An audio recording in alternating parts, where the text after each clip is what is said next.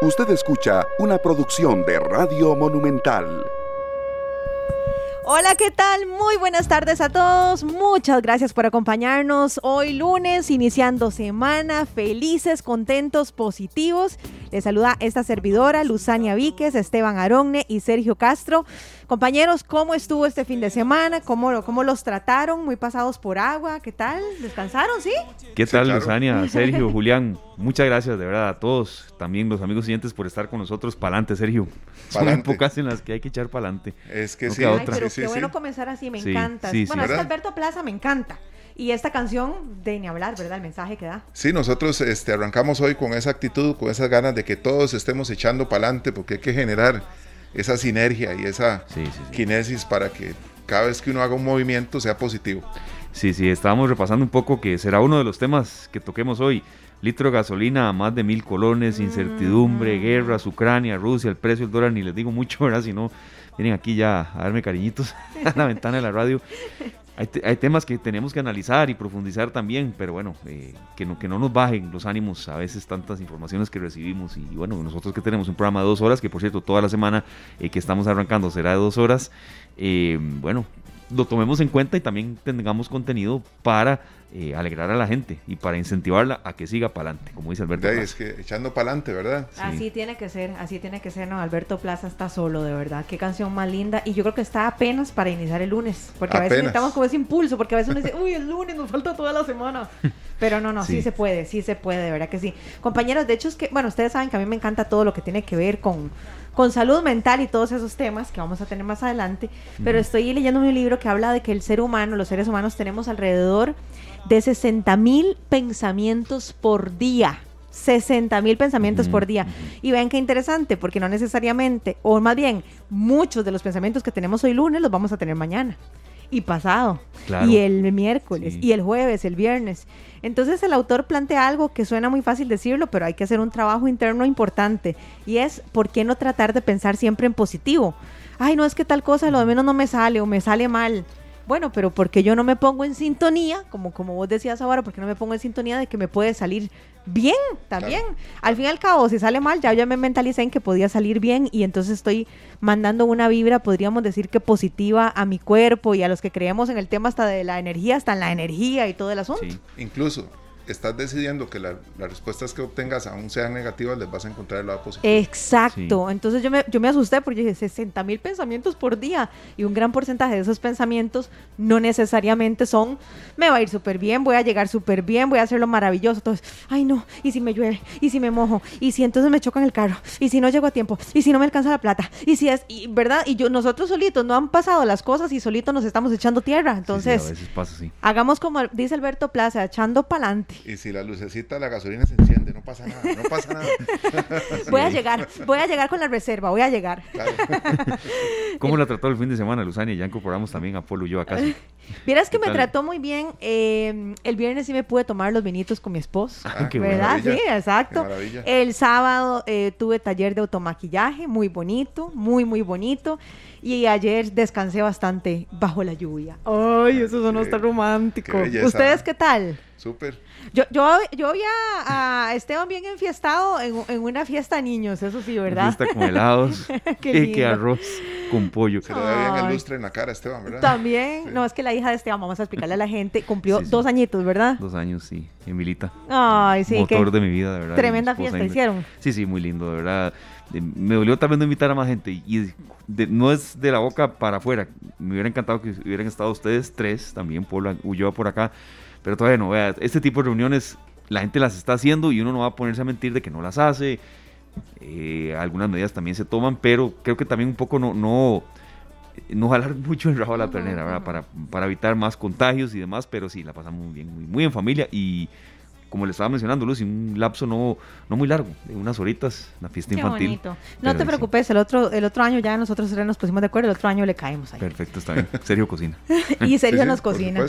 Y bueno, démosle la bienvenida ya a Paulo Yoa, que está por aquí listo, preparado, encorbatado y perfumado. encorbatado, bueno. ¿Cómo están?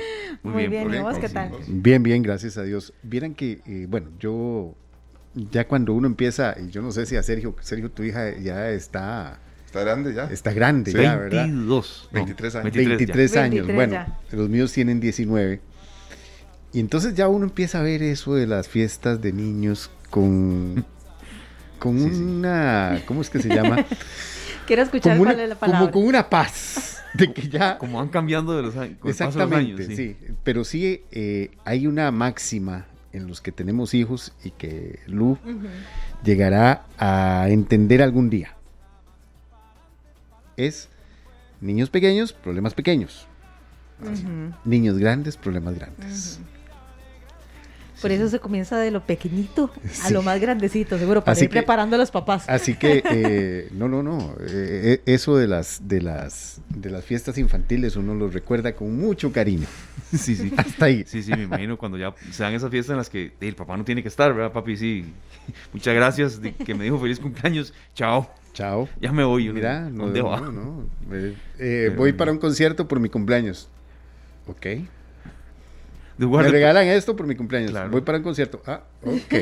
Dios, guarde, pregunte uno, Eh, ¿puedo acompañarlo? No, no, no, no, jamás. Por eh, pero favor, también, también, exactamente. Además, eh, de ir un regalo. Sí, sí, uno lo por vivió. supuesto, no, no, no. y ya uno tiene que aprender a, a vivir, Claro. a vivir eh, eh, y a darse cuenta que muchas veces uno no, no debe vivir lo que no vivió a través de los hijos. Ellos tienen que aprender. Qué a vivir. importante que sea eso, ¿verdad? Sí, sí. pero es parte de eh, parte de, de- de crecer y de estar seguro de que usted hizo un trabajo hasta cierto punto bien y que el trabajo no se acaba. Claro, que vos, eh, Oscar, Sergio y todos los, los- los muchachos que ya tienen, ya tenemos hijos grandes, eh, nos damos cuenta de que a veces, eh, hay que sembrar, hay que sembrar Claro. bien para estar tranquilos. Lo vemos en, en la relación que tenemos con nuestros padres también, Exacto. ¿verdad? Que, este, bueno, en el caso de Luzania, que sé que a veces una, dos o tres veces a la semana dice, voy a ir donde mami a tomar café. Ah, sí, no, yo a mi mamá la chineo sí, demasiado. Esteban llega a la casa y está el papá ahí y lo primero que le va a preguntar, ¿ya tomó café? ¿Ya comió algo? ¿Sí o no? Sí, serio, sí. Y, ¿Verdad? y, y a veces sabe uno que... Y viene uno con el topper lleno también. Exacto, y que, él quiere, y que ellos quieren que uno diga que Eso no. sí. sí, sí. Eso, eso sí es cierto. No, ¿quiere que le dé un poquitito de frijolito? Voy a ir a la, jar- a la joroba al carro, allá no los toppers, ya vengo. ando, ahí anda, sí, ya Ajá. uno, ya uno anda preparado para esas. Uno nunca deja de ser hijo y nunca deja de ser padre. Nunca bonito. deja de ser padre, eso es cierto. Y eso, bueno, yo se lo digo a ellos siempre. Así Sí. que, bueno. Qué bonito. Oigan, Chicos. oye, si estamos Eh, inspirados. Les voy a contar una anécdota A así ver. rapidito. Claro. Está un, eh, Editus Ensemble realiza una gira mundial con, Edit- con Rubén Blades. Ujú. Están en un concierto en Panamá y un amigo en común de los músicos está con el papá Rubén Blades a la par de la tarima, en un hotel grandísimo, hay un concierto grandísimo. Y está el señor con dos amigos más. Se acerca a la tarima y dice, Rubén. Y está Rubén con las maracas cantando. Y vuelve y dice, ¿qué pasó, papá? Dice, vení. ¿Qué pasó, papá? Vení. Y Rubén se acerca. Y dice, no, para que sepas, ya me voy.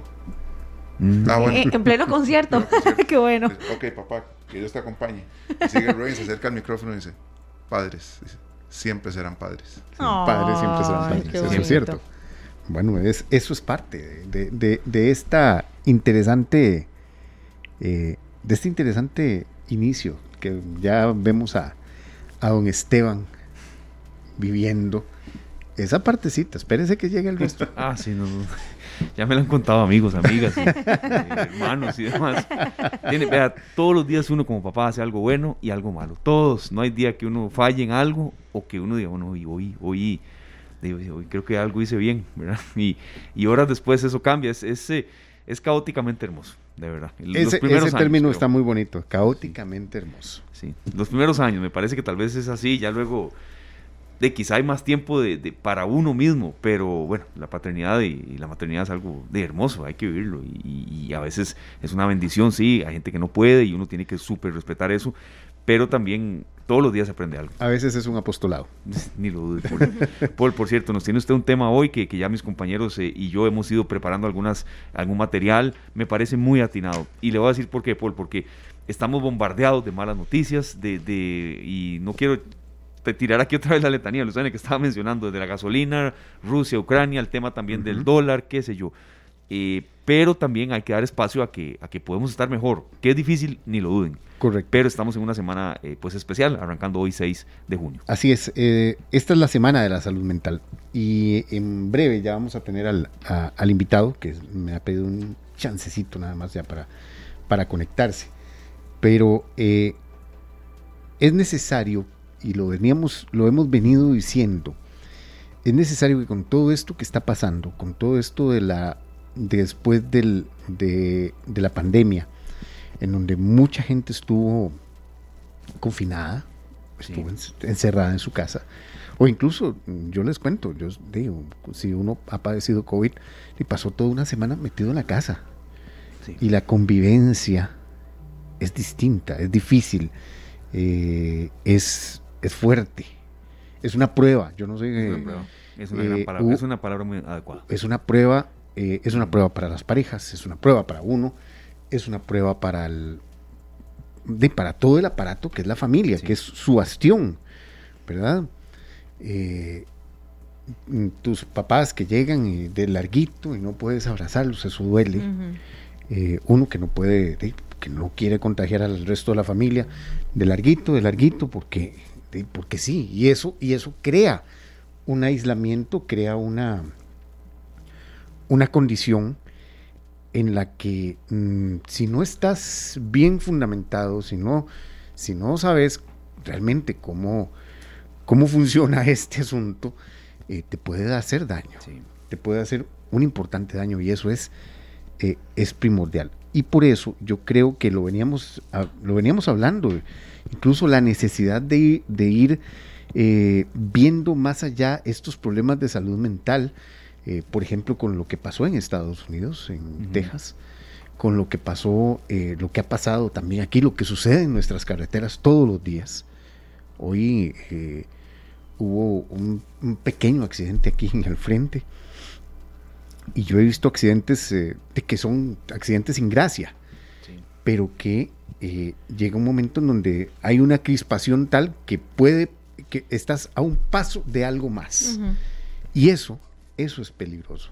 Una vez oía a un, a un sacerdote decir que uno debe tener cuidado en la hora oscura, que es el momento en donde realmente no sabes qué te controla.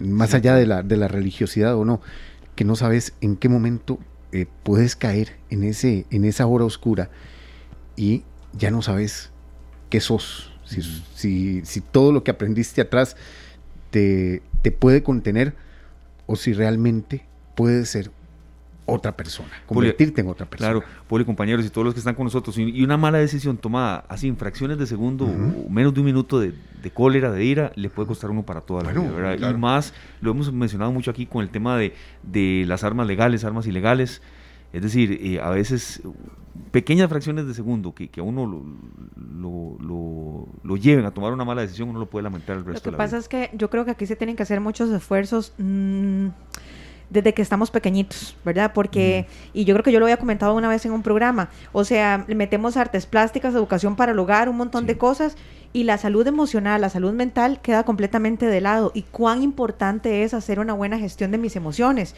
porque me va a ayudar a no gritarle un poco de improperios a alguien en carretera porque se me metió. Ahí no importa quién tuvo la culpa, porque empiezan, empiezan en ese, dime que te diré, ¿verdad? No, es que él se me metió. No importa, cuando uno tiene paz en el corazón, cuando las personas tienen, tienen paz en el corazón, pueden hacer un, un buen manejo de sus emociones, pueden realmente responder no reaccionar. Claro. Pero yo creo que como no estamos tratando eso cuando hasta un chiquito llora y se ataca y toma el teléfono, toma el teléfono, es como, como, solucionelo rápido y entonces ya, ya, ¿verdad? Entonces desde pequeñitos no nos están enseñando a hacer un buena, una buena gestión de nuestras emociones. Entonces, ¿qué es lo que pasa? Que ya ahora de adultos es responsabilidad nuestra decir, bueno, ¿qué, qué tengo que manejar? ¿Qué tengo que controlar? Ojalá lo pudiéramos hacer desde que somos pequeñitos. Y lo estamos viendo también en las escuelas y colegios. ¿Por qué? Porque lo vimos al inicio del curso lectivo, eh, una gran seguidilla de enfrentamientos entre estudiantes. Eh, esos enfrentamientos tal vez ya no se hayan publicitado tanto, eh, porque no han acabado en golpes, pero sí, estoy completamente seguro de que hay enfrentamientos entre compañeros en los colegios que está llegando a otras dimensiones que antes no teníamos gente que, que incluso padres que por no tener la cabeza fría se meten y amenazan a un menor.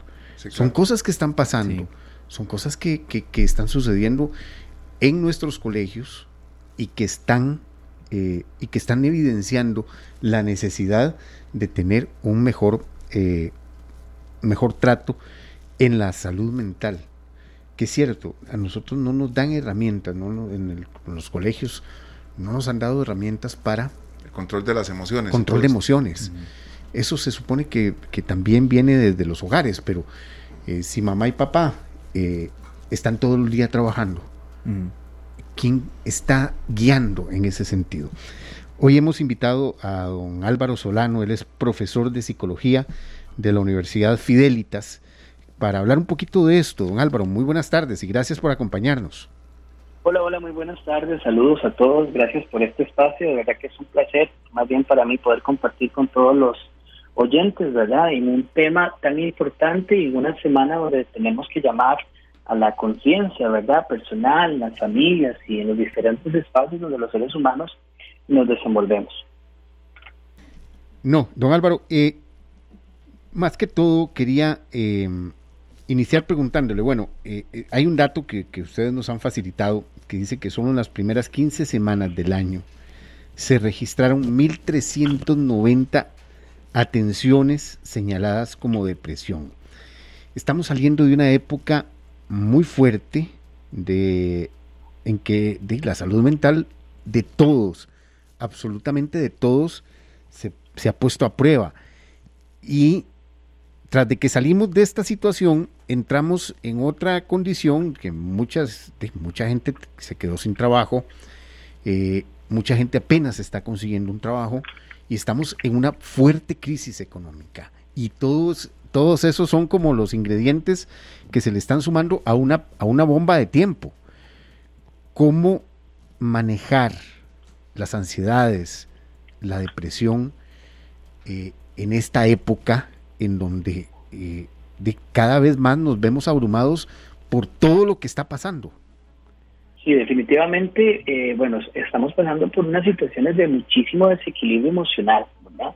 Donde los seres humanos eh, no hemos perdido de alguna u otra forma, por todo lo que acabas de mencionar, la capacidad de respuestas ante las diferentes situaciones, ¿verdad? Estamos, eh, nos hemos denotado muchísimas situaciones, este, hablabas ahorita de las situaciones de ansiedad, de depresiones, de crisis, ¿verdad? Lo que también esto ha resignificado en la vida de las personas por las pérdidas que las personas han tenido, no solamente de sus seres amados por la pandemia, sino de todo lo que perdieron trabajos, empresas, eh, situaciones eh, laborales y demás, ¿verdad? Y por ende, ¿verdad? Todo este desequilibrio emocional que todas estas situaciones o estos factores han pasado, han generado en las personas, eso está generando que las personas hayan perdido como esa forma de tener respuesta, ¿verdad?, ante la situación. Es decir, han perdido como esas estrategias de afrontamiento eh, ante los diferentes factores y conflictos que, que se han ido suscitando, ¿verdad?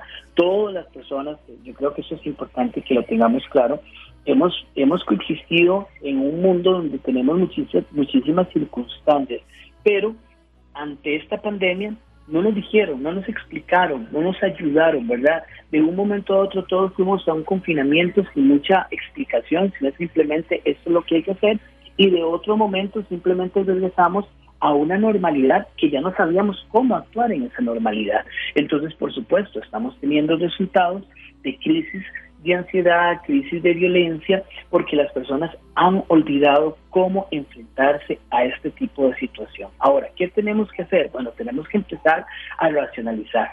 Tenemos que empezar a encontrar los equilibrios emocionales nuevamente. Las personas necesitamos empezar a ocuparnos de lo que verdaderamente es importante y soltar aquello que ya yo no puedo también eh, recuperar o, traer a mi vida, porque también muchas veces somos tan aprensivos a ciertas situaciones, eh, no logramos inclusive aceptar ciertas pérdidas y nos volvemos tan aprensivos a eso que entonces más bien lo que seguimos sumando en nuestra vida es mayor frustración, mayor ansiedad, eh, que de que son los grandes factores que ahorita tenemos en la actualidad. Don Álvaro, también viendo estos datos, eh, y también me, remonta al, a, los, a la situación. Dice que la mayor incidencia de estos casos de atención de depresiones se están dando entre personas de 35 a 39 años, o sea, que están en una edad, eh, es la edad productiva más importante que tiene cualquier país, por supuesto que en nuestro país es una, uno de los rangos de mayor producción, y, pero también en personas entre los 10 y los 14 años estamos teniendo eh, a adolescentes, niños, adolescentes, eh, vamos a tener adultos jóvenes con muchos problemas de salud mental, con, ya antecedentes de depresión muy fuertes, y ellos son los que, los que van para la edad productiva más fuerte en muy poco tiempo. ¿Qué, qué estrategia debemos, incluso en casa como padres, eh, darnos cuenta y prender las alarmas cuando ya estamos viendo que hay algunas señales para precisamente ir de alguna manera corrigiendo.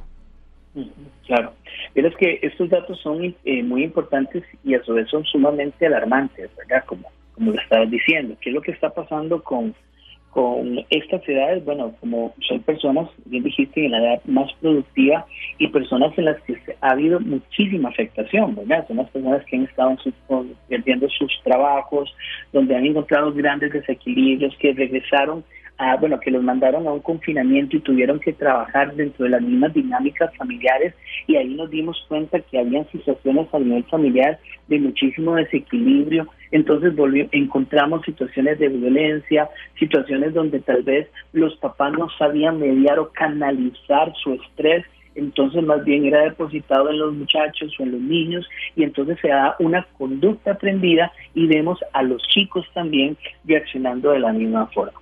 Yo creo que lo principal es que tenemos que entender qué es salud mental, porque hay muchas personas que no entienden qué es la salud mental, ¿verdad? Algunas personas la confunden con el tema de la salud física, eh, la confunden como de repente nada más yo tengo que hacer ejercicio para tener salud mental, y eso es una parte, ¿verdad? Al final, la salud mental es el bienestar que todo ser humano necesita para desempeñarse adecuadamente. ¿De dónde proviene esto? Bueno, de las factores de motivación, autovilización, de la autoestima que cada persona tiene que tener, ¿verdad? Y obviamente una persona con estos factores bien determinantes en su vida, pues es una persona con mucha seguridad que logra enfrentarse adecuadamente a los diferentes conflictos que pueda tener en su trabajo, en su comunidad, en sus escuelas, en su, en su familia y convivir adecuadamente, ¿verdad? Eh, en un ambiente armónico. Ahora, ¿qué podemos detectar? Cuando empezamos a encontrar eh, en los adolescentes o en los adultos mayores o en los niños. Por ejemplo, personas que empiezan a tener problemas de sueño, personas que no se están alimentando bien, cambios de humores drásticos también. Perdón, personas que de repente están empezando a tener síntomas eh, o, eh, emocionales más tendencias a la depresión, como llanto, como tristeza, ¿verdad? Muy sustentada por, por largos momentos, ¿verdad? Eh, ya son indicadores muy básicos, ¿verdad? Muy fáciles de detectar que dentro de la misma familia nosotros nos tenemos que ocupar. Porque esta persona está teniendo estos cambios eh, tan así, tan específicos de un momento a otro. Ya hay algo que me dice, algo no está bien y tenemos que ocuparnos de esto, ¿verdad? Don Álvaro, eh, muy buenas tardes. Le saluda Esteban Arón acá del equipo de esta tarde.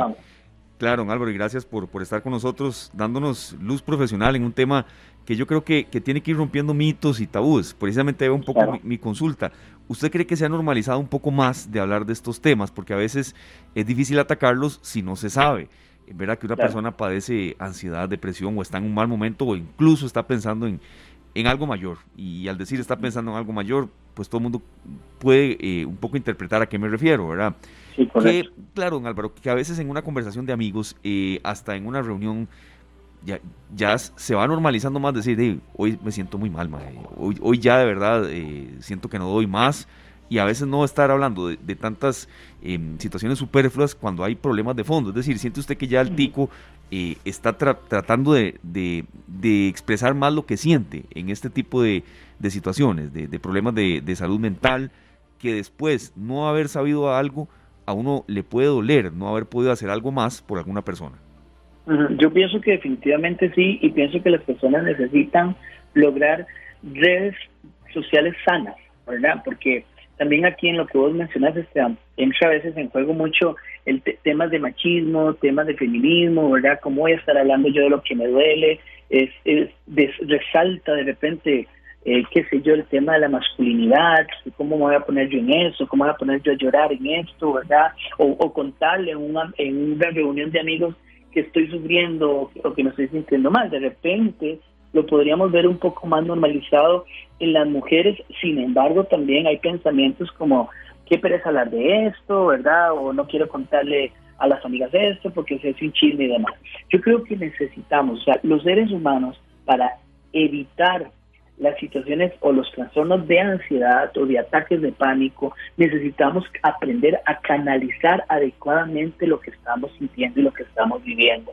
Estamos muy acostumbrados a reprimir lo que sentimos. Y ese es el gran problema y el gran detonante de todos estos tipos de situaciones que las personas viven. ¿Por qué yo empiezo a, generar estos ataques de ansiedad? Porque tal vez tengo muchísimo tiempo tragándome todo lo que pienso y lo que siento por miedo a que me etiqueten, por miedo a que me señalen, por miedo a que me victimicen, ¿verdad? Porque socialmente eso pasa, vivimos en una sociedad donde no estamos tan acostumbrados o no estamos tan educados a comunicar porque si yo comunico algo, entonces ya me estereotipan o ya me señalan o ya si un chico comunica algo, entonces ya viene el bullying. Entonces, ¿qué es lo mejor? Callarme lo que siento, no decir nada para que no me pase todas estas cosas y me hago el mágico, como acabas de decir vos. Claro, no, Álvaro, y todavía frases como de que los hombres no lloran. Eh, y claro, es un tema. Perdón, perdón. No, no, claro, eh, nada más le reforzaba con frases así o todavía pensamientos así. Mi compañero Sergio aquí quiere terciar también, este, don Álvaro. nada más así, acercarle a esto cuando una persona está bajo una fuerte depresión que la gente considera que lo que tiene es pura vagabundería, ah, ¿verdad? Porque tenemos una pésima percepción de lo que representa la depresión. La gente cree que porque está triste, porque terminó una relación, está deprimido. Y no, la depresión es una cosa completamente distinta. Y que muchas veces, y, en esto don Álvaro me va, me va a dar, creo que me va a dar la razón, o espero que me la dé. Eh, nosotros tenemos esa, no, no, yo de esto salgo solo. De esto salgo sin ayuda. Es falta de Dios, le dicen. Eh, bueno, eh, está muy, muy, lejos de Dios. bueno, pero no, no hemos, hemos, creci hemos creído que nunca necesitamos este tipo de ayuda. Totalmente, o sea, totalmente. Como que nos ponemos el traje del superhéroe, ¿verdad? yo digo el traje de Superman, donde creemos que yo todo lo puedo y que yo soy capaz de resolver esto. ¿Qué es lo que sucede con este pensamiento? Que es el primer signo de identificar que la persona realmente necesita ayuda. O sea, si usted es una de esas personas que piensa que usted puede salir solo, este es el momento para decirle usted necesita ayuda porque solo no va a poder, ¿verdad? Porque necesitamos de ese acompañamiento adecuado. Y cuando yo hablo de acompañamientos adecuados, creo que es importante subrayar, porque a veces también eh, optamos por esta conducta de ponerme el, super, el traje del superhéroe porque de repente busque un acompañamiento, tal vez no el adecuado, sino de una amistad o de un acompañamiento más subjetivo, ¿verdad? Y entonces vienen esos pensamientos, ¿cómo te vas a poner con eso? Tienes que buscar a Dios, eso no es nada, eh, eh, esas son tonterías, ¿verdad? Por no decir otro tipo de palabras que uno escucha. Y además hay que tener cuidado, la gente, y ahorita lo que decía don Sergio, me parece, la gente piensa que la, la, la depresión o los temas de salud mental única y exclusivamente tienen que ver con aquella persona que se metió en su casa a llorar y no se quiere levantar de su cama y no quiere salir sea, ahí, vamos a ver, yo soy muy eh, creyente en esto. Nadie sabe cómo anda la profesión por dentro. O sea, es que realmente solo nosotros, cada ser humano, sabe cuáles son las situaciones y cuáles son las condiciones que está pasando y a veces qué es lo que tiene que demostrar para justamente no hacerse sentir débil, ¿verdad? Pero hay personas que usted las puede ver en cualquier espacio cotidiano, eh, compartiendo o coexistiendo como cualquier persona dentro de una normalidad, ¿verdad? Entre comillas digo normalidad, que de repente el día siguiente cometió algo grave porque la persona no estaba bien, ¿verdad? Porque la persona tenía una depresión silenciosa profunda en su vida. Entonces yo creo que aquí el llamado es importante revisarnos, a identificar, a prestar atención y a no quitarle importancia ¿verdad? A todo este tipo de, de, factores, a todo este tipo de indicadores que, tenemos en, eh, en, nuestros espacios, ¿verdad? Sean nuestras familias, sean nuestros espacios laborales, y, buscar acompañamientos adecuados. Si yo necesito conversar con alguien, dése la oportunidad, no, no sienta pena. Eh, hay personas que, que, de repente usted se puede acercar y poder lograr ese, ese lazo comunicativo adecuado con tal de que usted pueda sacar eso que usted está sintiendo. Si para usted eso es importante, dígalo, no se lo trague, no se lo trague. Don Álvaro, vieras que a mí me encantaría que, que, nos retrocedamos a cuando éramos niños o para las personas que nos están escuchando ahorita que tienen hijos pequeños.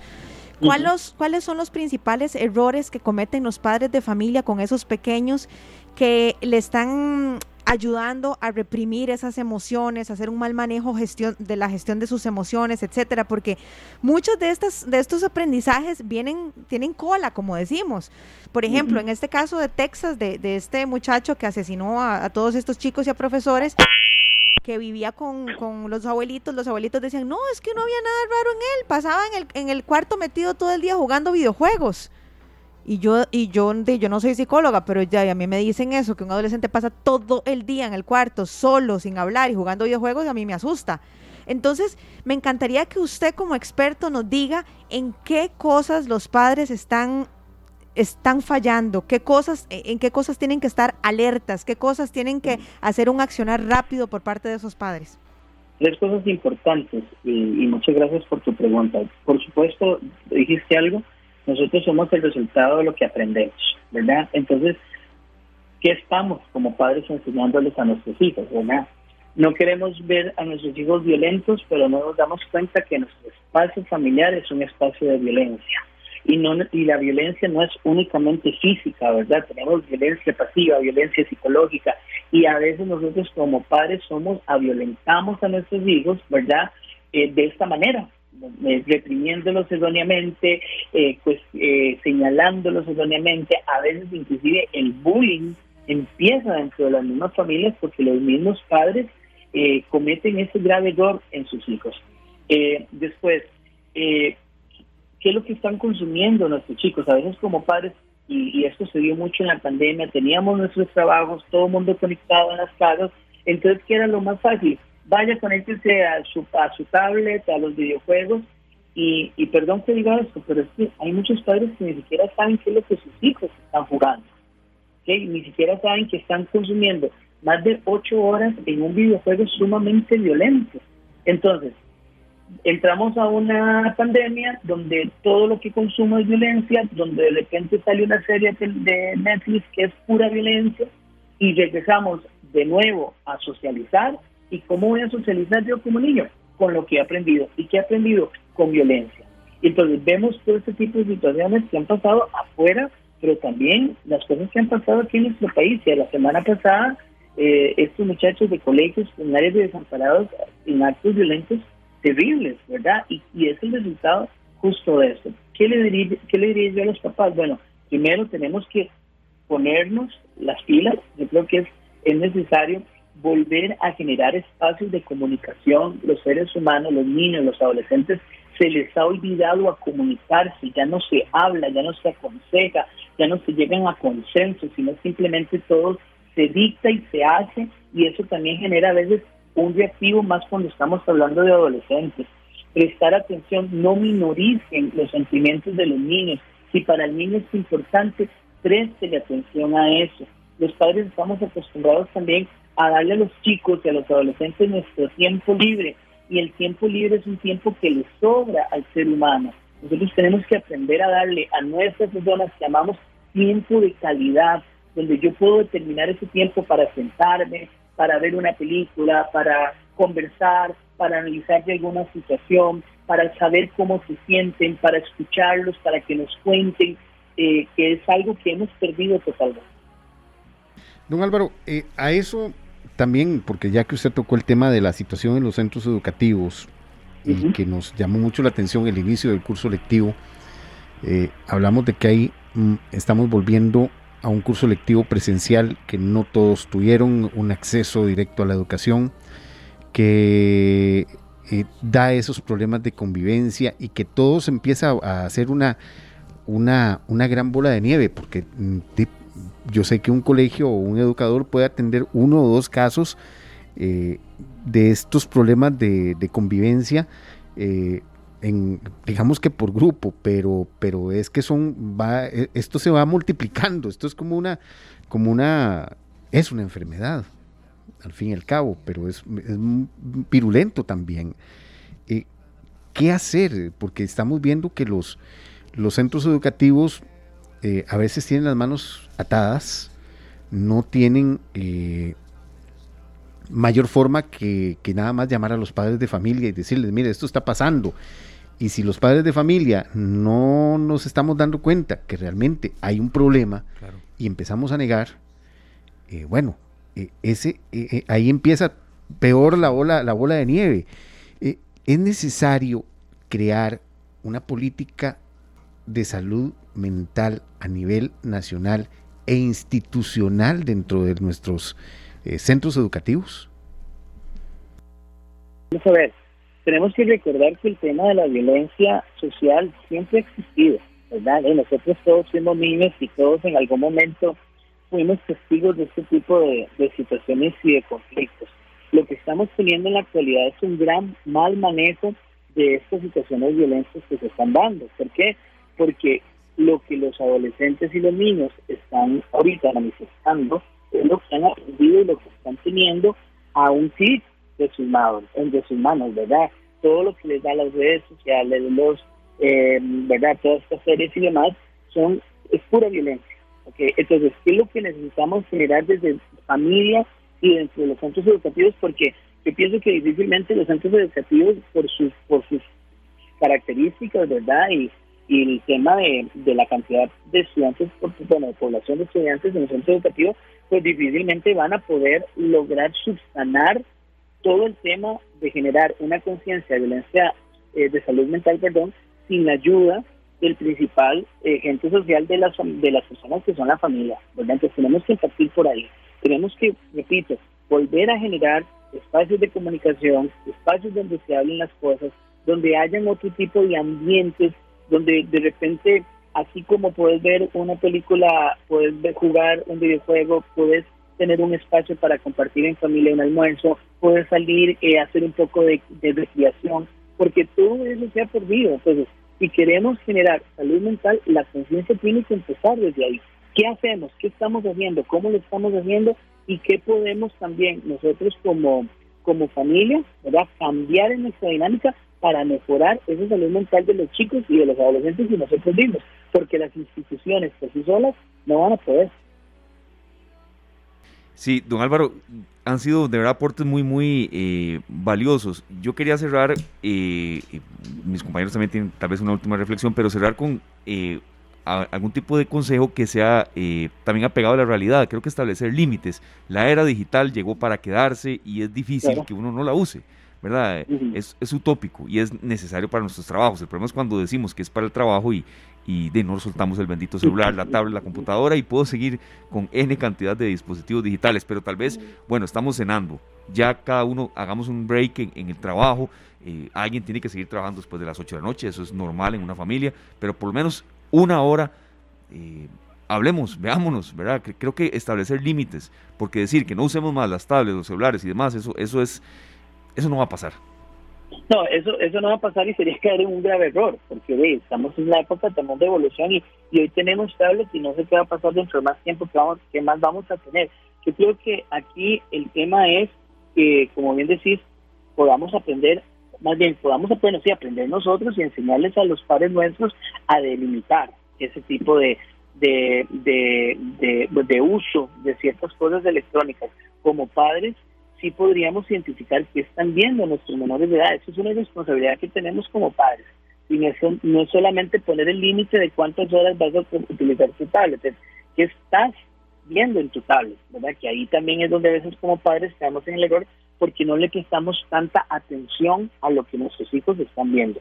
Yo propondría, digamos, creo que como lo acabas de mencionar, espacios donde podamos conversar a nivel familiar, inclusive a nivel de amigos. Nosotros decimos, vamos a tomar un café y resulta que estamos en el café, pero los 30 minutos que tomamos un café solo cinco fueron efectivos porque los otros 25 revisamos nuestras redes sociales, vimos nuestros correos, entonces poner tiempos, ok, bueno, vamos a compartir, hablemos, compartamos, disfrutemos del momento. O sea, no se trata de satanizar los, los, las redes sociales o satanizar los equipos electrónicos o demás cosas, se trata de que nosotros hagamos conciencia y ayudemos a nuestros hijos a hacer conciencia de cuánto tiempo y de cómo estamos utilizando esas herramientas. Claro, ya para cerrar, don Álvaro, y le agradecemos muchísimo estos minutos que han sido muy valiosos. ¿Qué acciones tomar cuando una persona que ha sufrido depresión por años se encuentra de frente con los detonantes?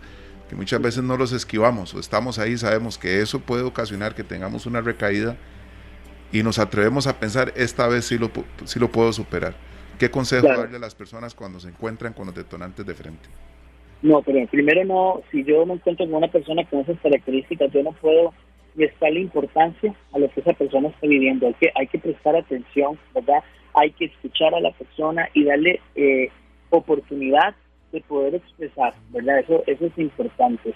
Si yo soy una persona que me estoy enfrentando a esos detonantes, creo que lo aquí lo importante es buscar ayuda. O sea, es buscar como esos espacios para poder canalizar adecuadamente lo que estoy sintiendo.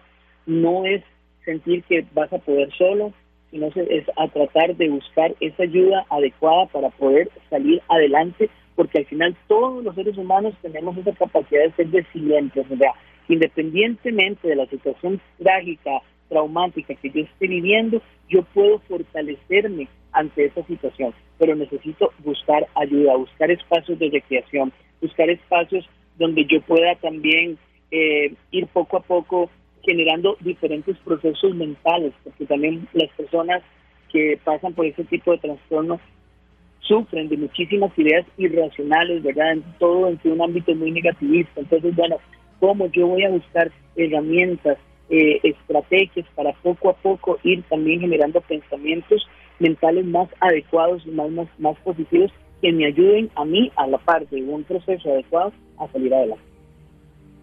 Don Álvaro, muchas gracias eh, por habernos atendido esta tarde y habernos dado este, eh, este, esta serie de reflexiones sobre la salud mental. Estamos en la Semana de Salud Mental. Casi que hasta una consulta. Sí, prácticamente. Muchas don Álvaro. Don Álvaro no se preocupe, un placer para mí haberlos atendido a todos, de verdad. Gracias, don Álvaro. Don Álvaro Solano es profesor de psicología de la Universidad Fidelitas que nos acompañaba precisamente para hablar en este arranque de eh, la Semana de la Salud Mental, porque es necesario. Uf, que sí que es tan necesario. Yo estoy segura que si nosotros invirtiéramos más tiempo y nos dedicáramos más a manejar esa salud mental y emocional, seríamos seres humanos más felices, muchísimo más felices y más plenos.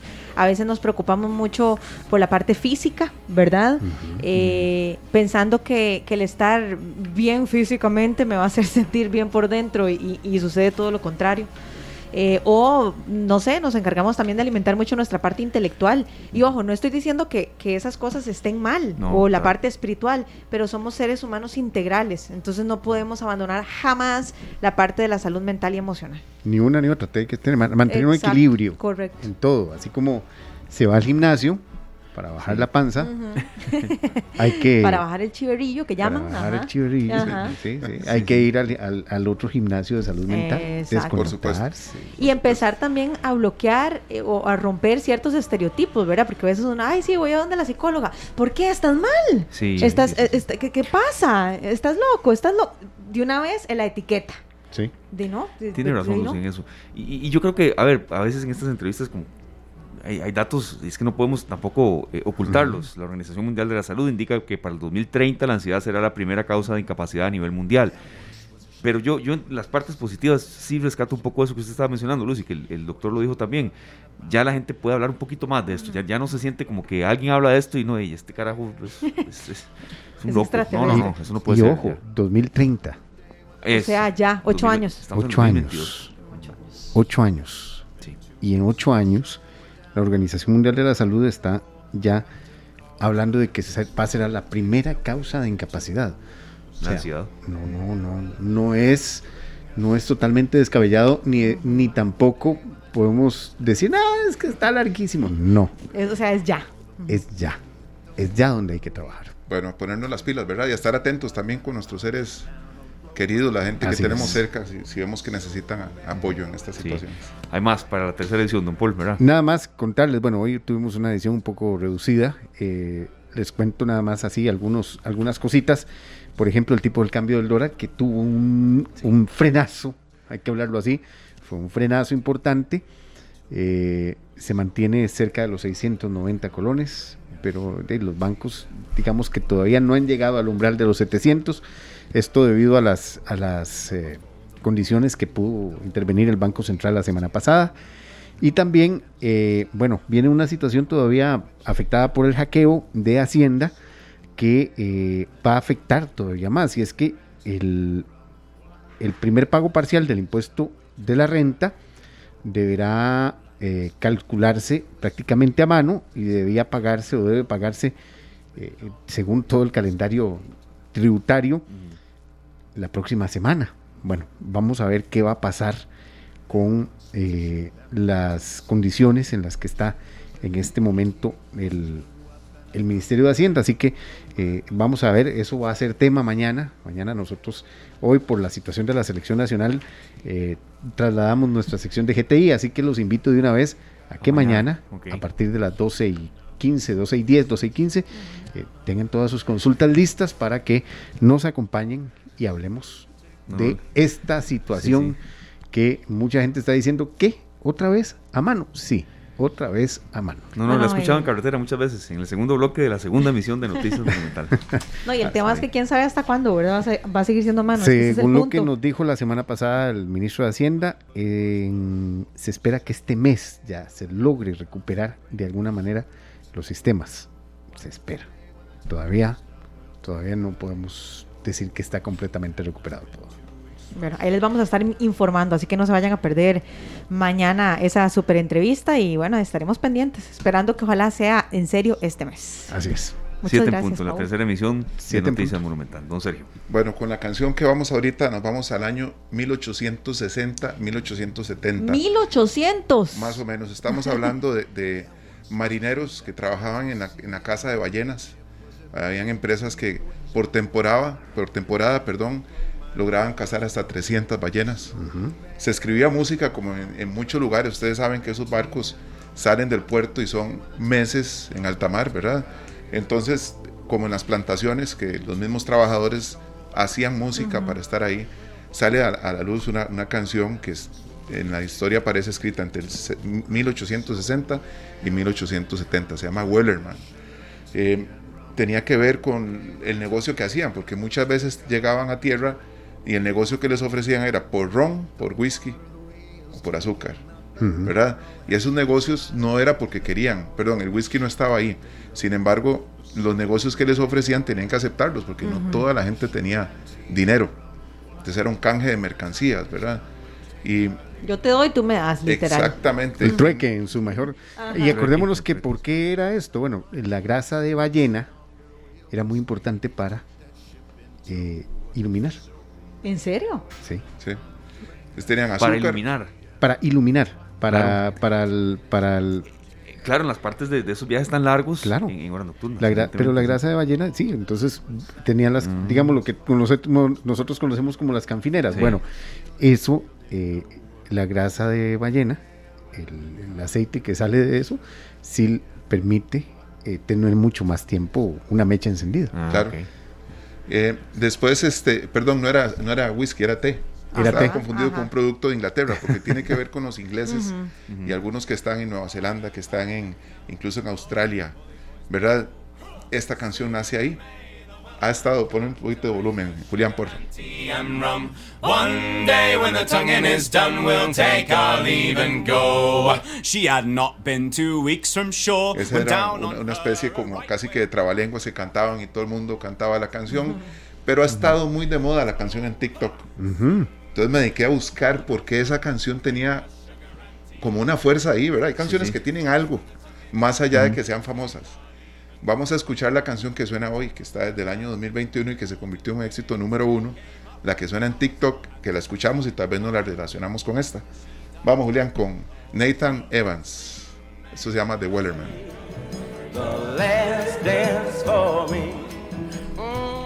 Esta tarde. Eh, las 4 con 9 minutos, estamos en esta tarde escuchando a The Drifters, que es una banda estadounidense, esta misma que logró colocar una canción en número uno dos veces, ¿verdad? Es Stand By Me, es la canción que ellos lograron colocar dos veces en el primer lugar. Pero aquí tenemos una versión más reciente, la vamos a escuchar un momento por Michel Bublé. No sé si les gusta la música de este gran cantante norteamericano. Por supuesto que sí, claro que sí. Diferente, serio. Aquí cada, cuesta mucho repetir artistas, serio, no es que no, si se hace algún día perdido, no tiene nada de malo, pero esta, este género creo que es, si no me equivoco, o, la segunda o primera, pero más de la tercera vez no es. En esta tarde. ¿Esta canción? No, ¿verdad? No, es la primera vez que suena. Sí. Ahí tenemos a, a Michelle Bublé, vamos a escuchar un segundo. you can dance Every dance with the guy who gives you the eye, let him hold you tight. You can smile, every smile for the man who held your hand beneath the pale moonlight. But don't forget who's taking you home and in whose arms you're gonna be. So, darling, save the last dance for me. Oh, I know that the music's bueno, este es Michael Bublé. Yo sé que un artista muy reconocido en los últimos años. ¿Verdad, Luzania? Muy, muy, muy, muy reconocido. A mí me encanta y sobre todo porque Michael Bublé hace muchas... Eh, eh, su sonido es muy particular, yo no sé cómo se llama este género, pero es como muy particular, es como que uno escucha una canción de Michael Bublé y uno dice, es Michael, ¿verdad? Y a él le encanta sacar eh, temas muy, muy específicos o muy de su línea para la época navideña también. Entonces, así como Mariah Carey tiene sus canciones de Navidad, ¿verdad? Icónicas, lo mismo sucede con Michael Bublé. Sí, el género exacto, serio, nosotros usted de música, ¿cuál es? ¿Cómo se denomina? Bueno, yo diría que lo de él es jazz, ¿verdad? Normalmente, sí, el jazz, RB. Eso iba a preguntar, ¿esto es rhythm and blues? Un poco. Un poco. tiene, Es que tiene un poco, se me Pero básicamente lo de él es, está muy metido en, en jazz. Y el productor, ¿verdad? Que es David Foster, que es un señor pianista, compositor y muchas cosas más, un productor de esos que, que logra poner en el número uno las canciones y a los artistas que asesora y acompaña, pues al lado de Michael Bublé ha logrado tener muchísimo éxito. Los dos juntos han hecho conciertos y, y siempre se ve que la gente está muy emocionada de escuchar esos estilos tan... Son canciones normalmente, lo que, lo que Michael Bublé canta son canciones que ya fueron éxitos hace muchos años. Pero les pone su toque. Les, pone su toque y se sienten que son de, Michael definitivamente. Exacto. Bueno, son las 4 de la tarde con 11 minutos y estrenamos invitado. Le agradecemos mucho a don Juan Carlos Peña que esté con nosotros. Ya vamos a decirles de quién se trata. Nada más un hilo conductor con el tema que sigue. Eh, nos escribe don Marco Alvarado Ruiz, él es el médico del Hospital de Alajuela, del área de cardiología, un poco hablando del tema anterior, eh, que tiene cierta relación con lo que vamos a tocar también, Semana Nacional de la Salud Mental. Él nos dice que la calidad de vida se ha deteriorado mucho, se están diagnosticando muchísimos casos de depresión, de estrés, de ansiedad. La calidad de vida se deteriora, la falta de actividad física, de esparcimiento y en su lugar el uso de dispositivos móviles y electrónicos hacen del sedentarismo y ocio un factor de riesgo para la depresión. Saludos, saludos también a ustedes, don Marco. Precisamente porque nosotros aquí en esta tarde estos temas no los dejamos nunca de lado, Luzania, Sergio y todos los que están con nosotros, porque la gente necesita estos espacios para su salud mental, para reactivación económica y también, bueno, para divertirse y para ser personas más cultas y sobre todo apreciar el arte. Don Juan Carlos Peña vocero de Primo Entertainment, productora de la exposición Beyond Van Gogh, de Immersive Experience, más allá de Van Gogh.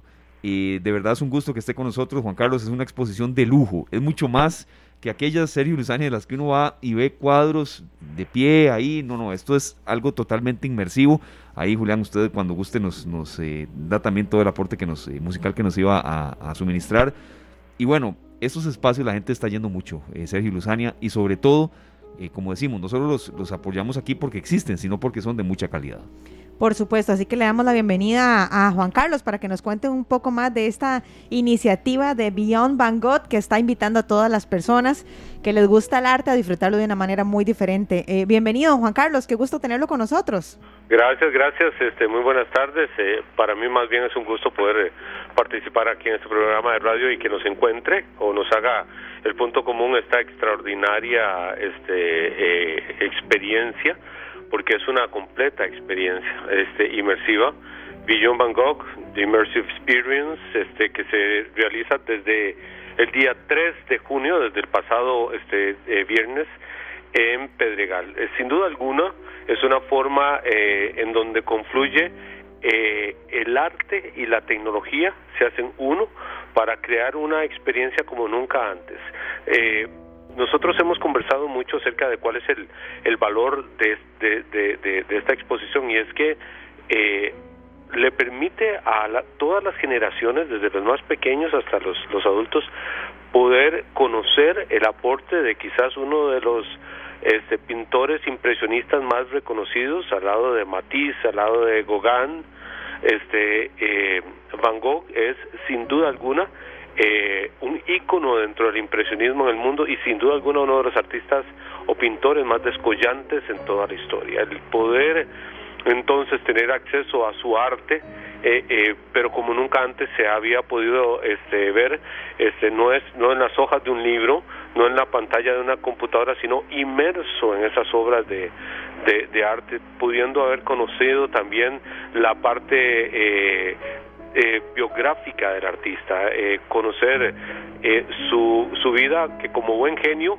fue fue una mezcla de genialidad y locura fue una mezcla de cosas eh, fantásticas y momentos dolorosos.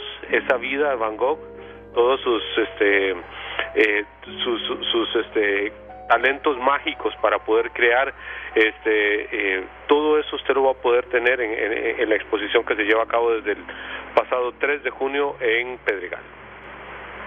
Claro, don Juan Carlos, ¿Cuál es tal vez la principal diferencia de esta exposición con respecto a algunas otras, verdad? Porque eh, estamos incluso proyectando en nuestro Facebook Live algunas imágenes de gente que ha estado y, de verdad como que eh, las luces, eh, las pinturas y, toda la gama de, opciones que se ofrecen como que lo envuelven a quien va.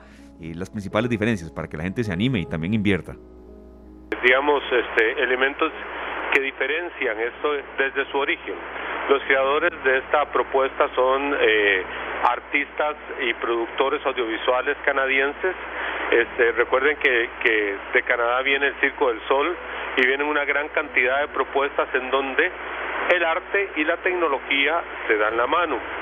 Eh, cuando uno tiene la oportunidad de no solamente tener una exposición 360 de las obras de Van Gogh. Estamos hablando de el piso, las cuatro paredes, eh, es decir, todo el ambiente en el que está uno este, caminando eh, es, básicamente una secuencia, una colección de pinturas de Van Gogh. Cuando uno tiene la oportunidad de estar allí adentro de ese arte, pero además con algunos casos en donde las pinturas cobran vida, son animadas, usted las ve este, moverse, ve los pétalos de hojas caer, ve los atardeceres ocurriendo.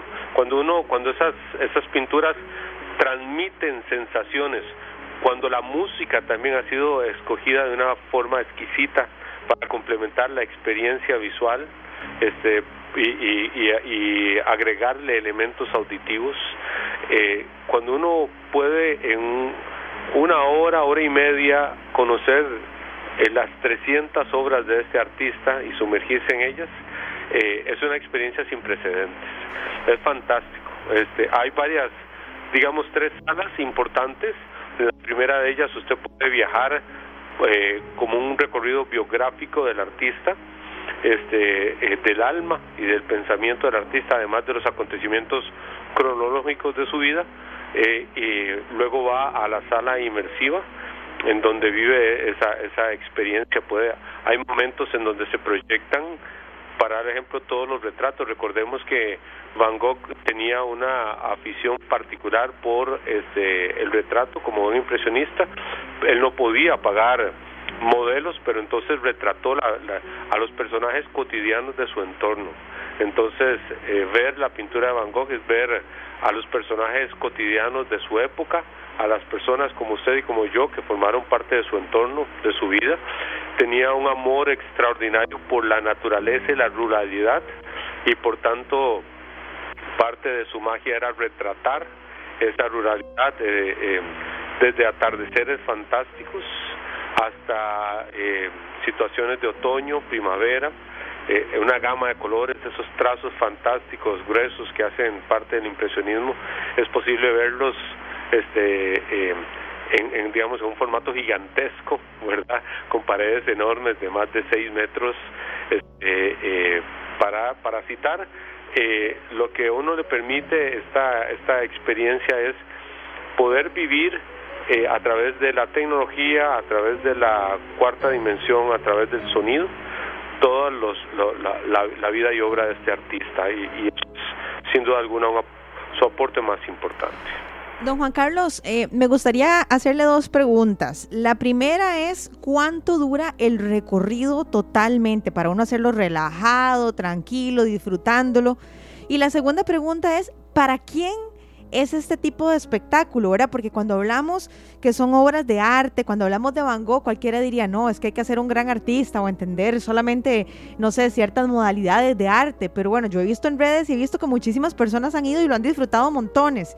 Entonces, cuéntenos para quién está diseñado este concepto, quiénes pueden ir y cuánto dura el recorrido. Ok, vamos a lo primero, el recorrido, eh, básicamente el espectador determina su duración, hay una duración máxima de una hora y media por por, por visitante, este eh, le digo que a uno se le hace poco porque cuando ya este entra y se sensibiliza con, con, la parte artística se le, se le hace poco porque es contenido nuevo cada cada cada pocos minutos entonces es fantástico, entonces uno puede durar, eh, a ver, usted puede ir y vivir la experiencia en 20, 30 minutos o puede durar una hora y 30. Dependerá de, del gusto que usted tome por, por la obra, el deseo de, conocer del artista, de su historia, el deseo de, vivir esas diferentes etapas que había narrado yo, la, su, su, su, o más que etapas, facetas, su faceta retratista, su faceta este, de amante de la naturaleza, su faceta de gestor de la ruralidad, este, eh, si usted quiere puede durar este hasta un máximo de hora y treinta. La segunda pregunta es muy importante.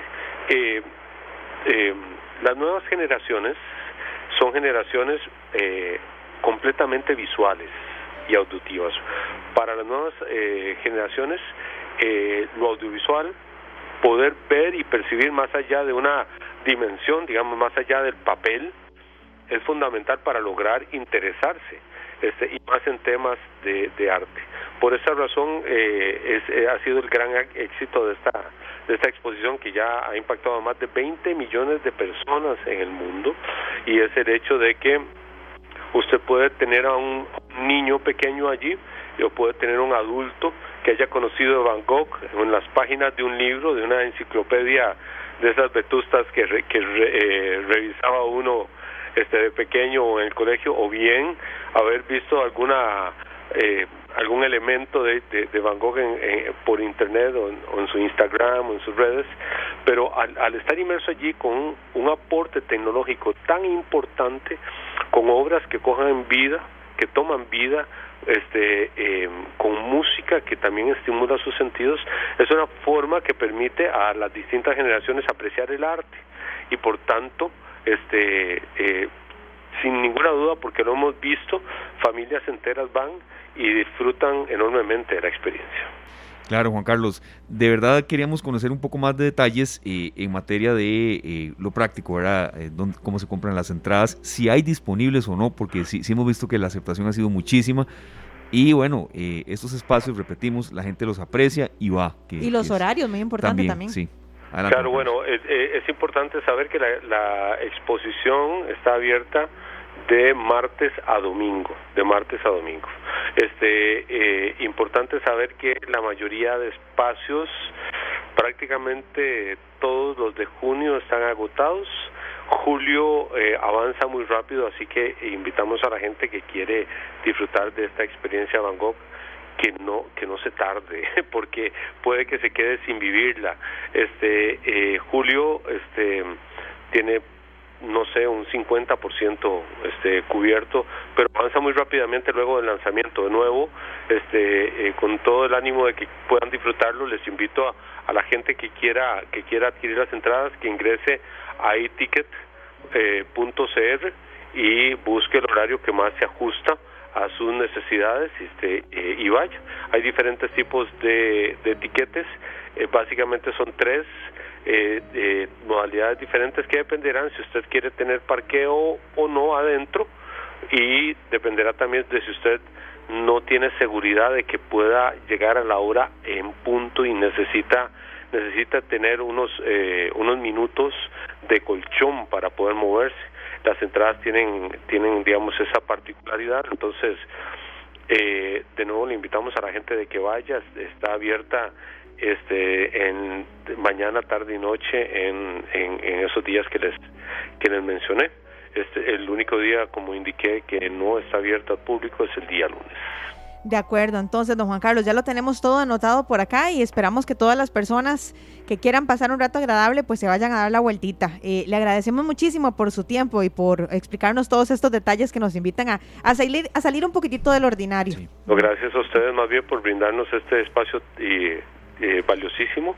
Creemos que fortalecer la sensibilidad por el, por el arte es otra forma de, construir eh, un país de gente este que tenga además de, resolver todos los enredos que resuelve uno de todos los días cotidiano este tener sensibilidad por las cosas bellas. Sin duda Van Gogh es, es, algo maravilloso. Se necesitan esos espacios. Por favor. muchas gracias don Juan Carlos. Linda tarde. Muchas gracias. igualmente hasta luego. Un gran saludo a todos ustedes. Igual gracias Muchas gracias a Juan Carlos Peña, vocero de Primo Entertainment, productora de la exposición Más allá de Van Gogh, una experiencia inmersiva y eh, algunos datos que, en estas entrevistas también, pues por supuesto, compartimos de, los eh, protagonistas. Se le denomina como el pintor incomprendido. Él vivió solamente 37 años, Vincent Van Gogh, y eh, bueno, más de 900 cuadros fue los que pintó y en esta exhibición se pueden apreciar los clásicos de La Noche Estrellada, Los Girasoles, Terraza del Café por la Noche y bueno, eh, como ustedes decían compañeros, estos espacios se necesitan. Aquí hemos apoyado conciertos, actividades deportivas. Eh, recuerdo perfectamente cuando hubo aquella, eh, aquellas competencias que se estaban abriendo allá en Turrialba, Sergio, y, toda esta gama de, distintas esferas del arte, del esparcimiento, tienen cabida en esta tarde porque eh, se ocupan, todos las ocupamos. está lindísimo, también una nueva opción sí. para los que aman también averiguar y, vivir esas experiencias tan lindas. Y creo que el hecho de que combine la tecnología con, con las obras de arte propiamente hace que sea más cautivante para la gente, ¿verdad? Porque también puede existir como esa barrera de que no, de repente yo no soy artista o yo no soy pintor o pintora, ¿qué, qué, voy a ir a hacer yo ahí? Bueno, no, vas, vas a ir a disfrutar de una tarde, una noche espectacular, apoyada también de gran tecnología, entonces estoy segura que, que, promete muchísimo y yo lo he visto en las redes sociales y las personas que han tenido la oportunidad de ir han salido muy satisfechas y muy contentas con el resultado. Así que bueno, ya se le termina de antojar a uno más, ¿verdad? Sí. Bueno, nosotros más tiene que documentar, ¿verdad? Vea, quiero, llevar, quiero llevar de verdad a mi papá. Vamos a ver, este, porque ahora lo estamos viendo en el Facebook Live, gracias a los compañeros de Canal 2, a Julián por toda la ayuda en, en este bloque. Y la cuarta dimensión, el uso de la cuarta dimensión en una exposición. No es la, no es la clásica exposición que uno va y porque esas también existen y hay que apoyarlas y la gente va también, ¿verdad? En los museos, pero esta sí... Ese, se sale de lo convencional. Totalmente, ese estilo de la cuarta dimensión, que usted está de pie y de pronto se le apagan todas las luces y, tiene que hasta agarrarse a la persona que está a la par. Lo estamos viendo y, y, lo hemos visto mucho en redes sociales. Entonces, por eso estábamos aquí apoyando esta exposición. Entonces, más allá de Vincent Van Gogh.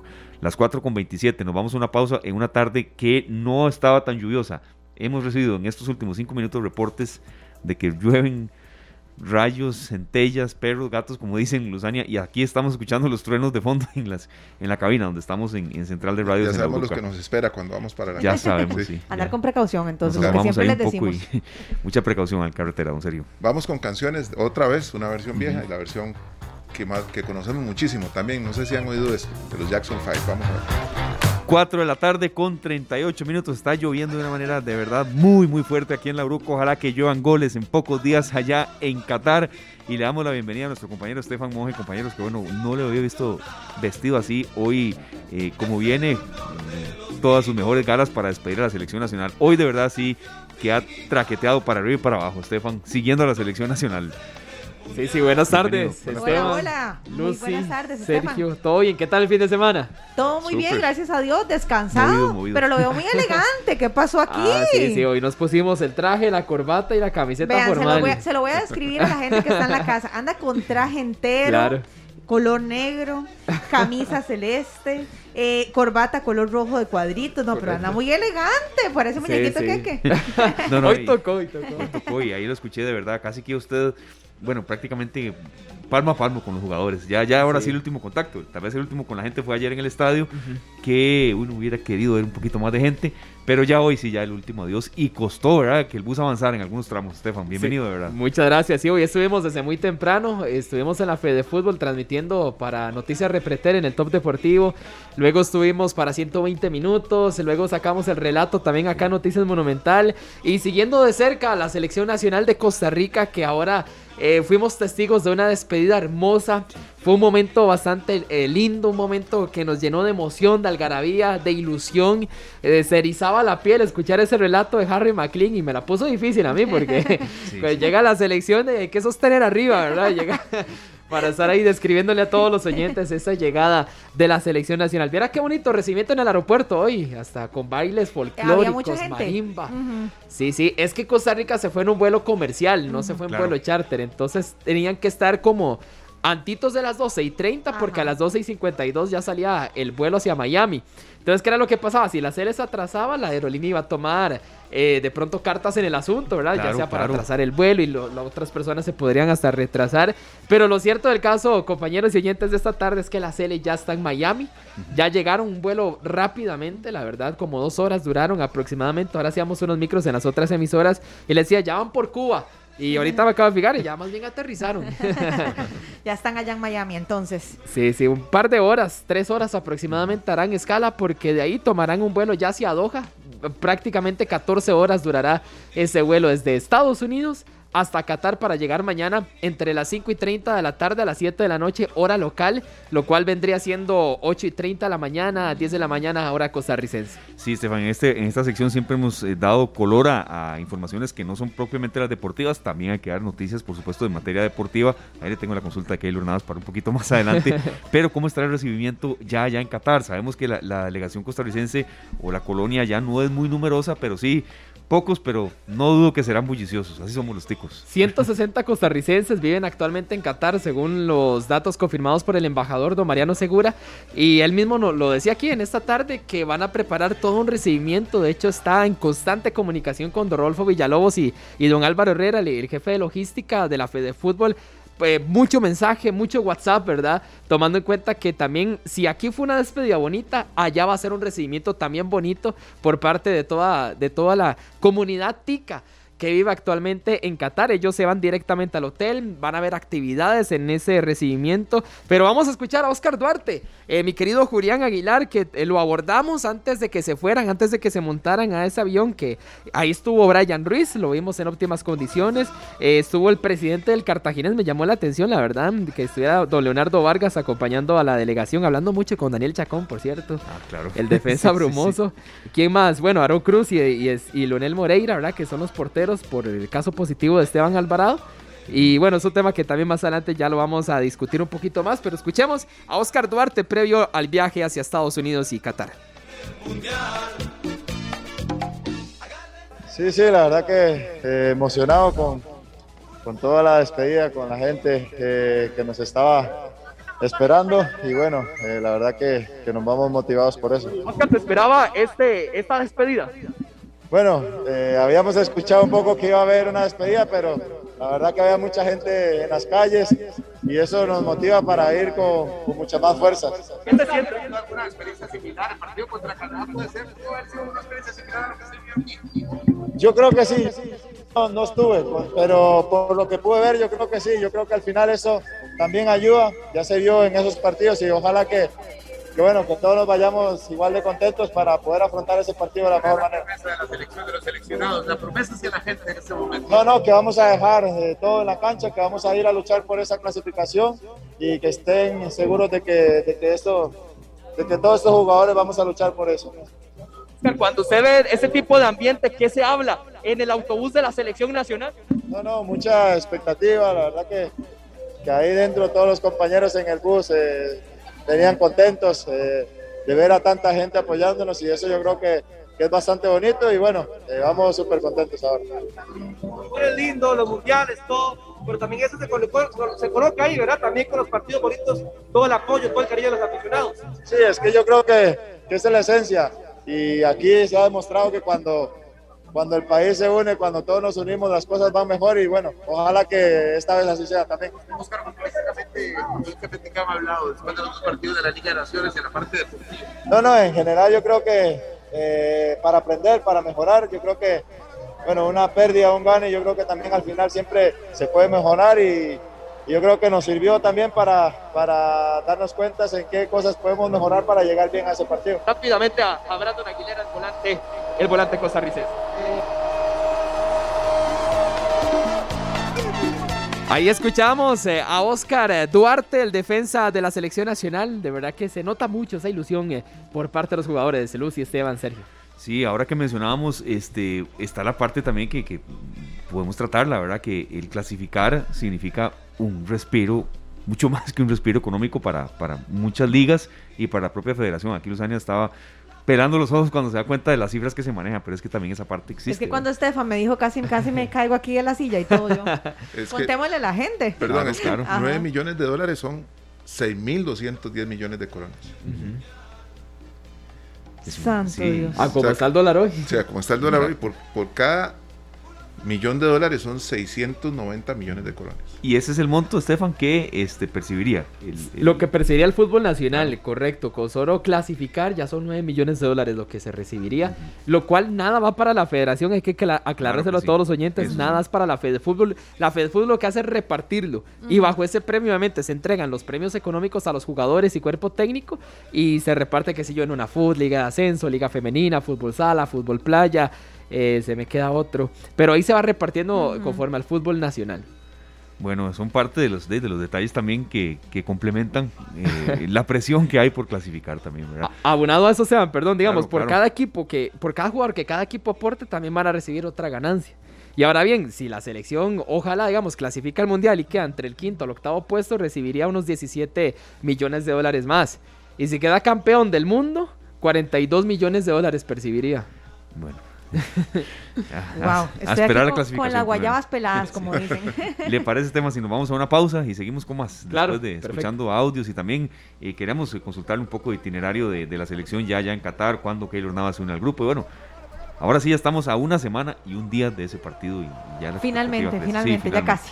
Sí, no sin antes decirles que hay demasiada lluvia y demasiada congestión vehicular. Ahí compartí con ustedes, compañeros, la foto de eh, que nos envía muy gentilmente don Andrés García.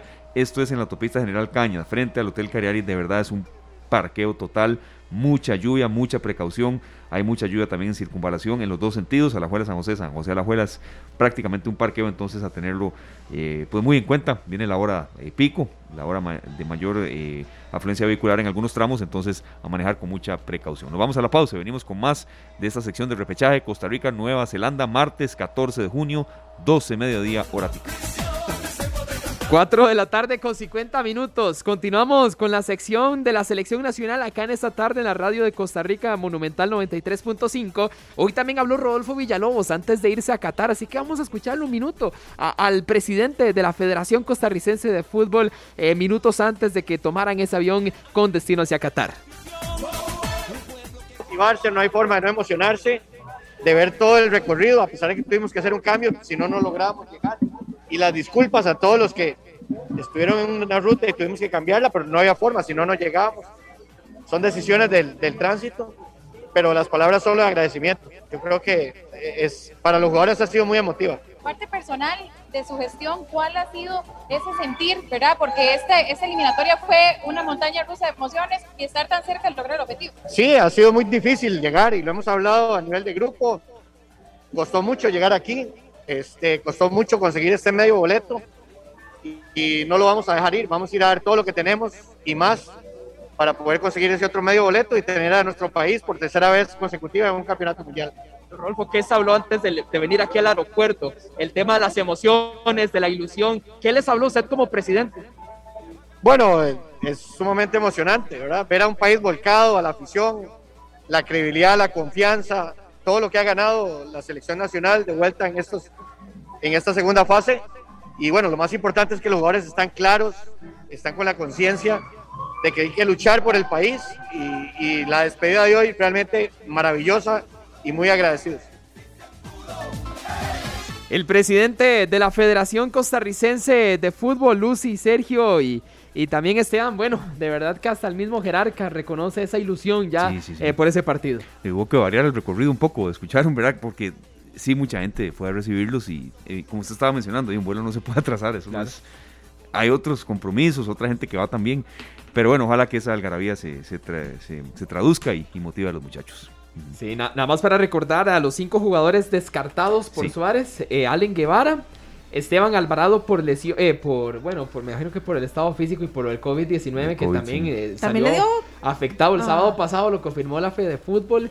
Eh, no viajó tampoco Juan Luis Pérez, este muchacho que la federación está tratando de resolver cuál es el tema con él porque aparece escrito con Nicaragua, él tiene familia nicaragüense, entonces aparece escrito con la selección de Nicaragua. El otro que tampoco viaja es Rowan Wilson y el que nos ha sorprendido a todos fue, es Ricardo Blanco el lateral derecho de Saprissa. De hecho, ayer cuando él da la, lista a los que no van, después yo le hago la pregunta que por qué no va Blanco y más bien se, enoja conmigo, el técnico de la selección, pero no entiende el momento y demás. Sin embargo, sí nos ha sorprendido muchísimo lo de. Pero él debe entender la pregunta, ¿verdad? Claro. También, sí, sí, porque ha estado. Es que el, mismo Suárez lo ha dicho, le ha encantado, es, es hombre de su confianza, pero me imagino que el partido contra Panamá fue lo que declinó ya para que Suárez lo llevara. Fue decisivo. Claro. Bueno, estaremos ahí con más eh, detalles durante todos estos días. ¿Qué nos aporta usted sobre Keylor Navas ya cuando se une al grupo y pues, las vacaciones que tuvo totalmente merecidas? Es una figura que sabemos que será el titular, entonces, ¿qué se puede saber de él? Mañana llegará también, eh, llegará prácticamente que igual que la selección nacional y se va, va a llegar directamente al hotel de concentración. Ahí se va a unir con el resto del equipo y a la espera también de Juan Pablo Vargas, que mm, eh, dio positivo también de COVID-19 este sábado. Sí, sí, yo escuché. Entonces dice Suárez que no lo descarta todavía y si se recupera, si de aquí a unos días eh, se le hace otra prueba y sale eh, negativo, sí viajaría, viajaría solo. Perfecto. Bueno, Estefan, muchas gracias de verdad por todo este trabajo y Luzán, en serio, acá, también que, que, descanse usted. Ha sido un día muy intenso, un poco de miel ahí, de, café. No, no, pero de verdad ha sido una... Sí, no, no, ha sido una información, Estefan, hoy prácticamente desde que empezaron todos esos movimientos en la fe de fútbol y ya el, el, bus yéndose al aeropuerto, en serio. Bueno, hay muchos éxitos y mañana estamos de nuevo acá con curiosidades y demás. Ahí estaremos. Ah, que por otro, nada más, casi me olvida, perdió Nueva Zelanda, ¿vieron? Sí, con Perú, ¿verdad? 1-0. ¿Cuánto quedaron? 1-0. 1-0. Es nuestro rival. Vamos bien, vamos bien. Los peruanos dicen que golpean, ¿verdad? Que son grandes, que el, más, bajito mide metro ochenta y cinco, eh, me dijo un peruano que vieron como golpearon dos jugadores lesionados, entonces ya como alertándonos de que el partido va a estar. y ahí estuvo la bala de espía. Sí, exacto, él estuvo allá eh, viendo eso, todo eso cuenta, todos esos detalles cuenta, que vaya y tome apuntes y bueno, eh, estaremos en contacto, Estefan, mañana con más de esta sección. Muchas gracias, de verdad. Gracias, Estefan. Feliz tarde, gracias. Las 4 con 54 nos estamos retirando, vemos ahí todas las risas y el humor de Pelándolo, apenas uno los ve bajando las escaleras ya. Eh, si uno está de buenas, se pone más de buenas y si el día no ha sido tan bueno, de verdad que ellos le cambian un poco el humor a uno. La noticia con humor, Pelándolo, ya vienen los compañeros. Que la pasen muy bien, nos escuchamos mañana, Dios primero, a partir de las 3 de la tarde en nuestro horario habitual para que ojalá nos acompañen. Remedio para el corazón es lo que Ah, no, pero eso es lo que necesitamos. Para adelante, ahora remedio para el corazón. Alberto Plaza, feliz tarde. Que la pasen muy bien. Este programa fue una producción de Radio Monumental.